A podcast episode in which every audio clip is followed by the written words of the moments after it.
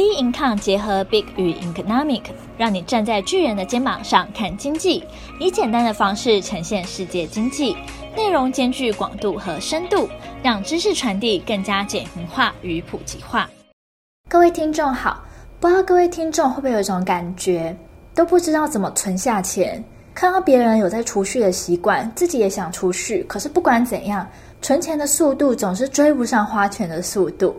台湾已故经营之神王永庆就曾经说过：“赚多少钱都不是你的钱，存下的每一块钱才是你的钱。”所以说，存钱真的很重要。那我们今天小资新天地就想跟各位听众谈谈小资族如何谈钱，要先搞懂这些重要的观念。第一个问题，大家一定都想问说：为什么都存不到钱？这通常都是因为一开始存钱的观念就不正确。因此，想要开始存钱的各位听众，就跟着我来了解这些重要的观念吧。第一点是，不要等有钱再来存钱。随着年纪越来越大，你的开销就会开始不同，对钱的观念也开始会不一样。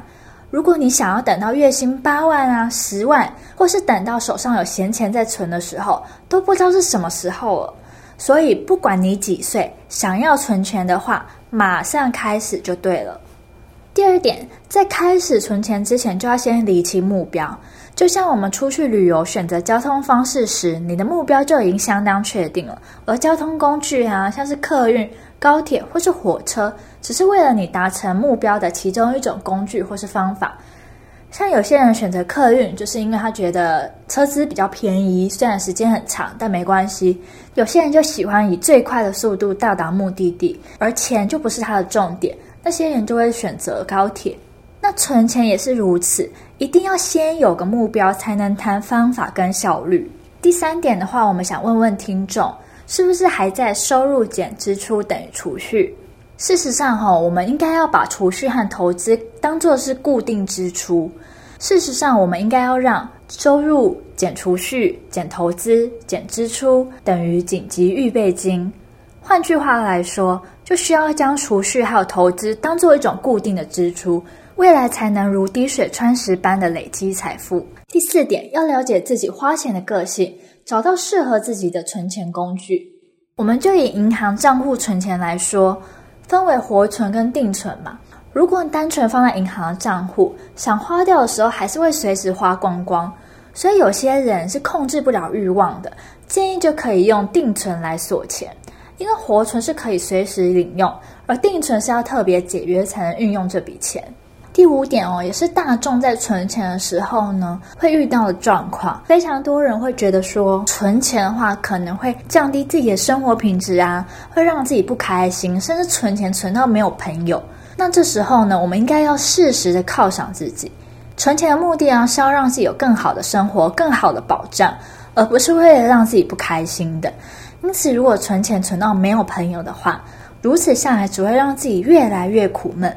所以，你可以适时的犒赏自己，设定好一个存钱的目标。当这个存钱目标完成的时候，部分拿来犒赏自己，未来才会更有动力存钱。第六点的话是，不要全然相信销售商品的金融机构。当然，各位听众一定会想说，财务规划的时候要问谁呢？一开始的话，一定会想到金融机构。但是你会全然的相信金融业者吗？报道指出，全球仅二十六趴的民众会信任金融业者，因为多数的金融业者普遍只销售当下公司要他们力推的商品，例如以固定配息一年五趴、六趴的投资标的，消费者以为它是存钱，却不知道是可能会亏损的。所以建议你必须有充实投资理财的知识，让自己也有判断力。最后一点的话。投资风险更有助于提升存钱的速度。人人都知道高风险高报酬，投资可以带来获利，也必定带来风险。但是我们不能担心风险而什么事情都不做，因为风险是无所不在的。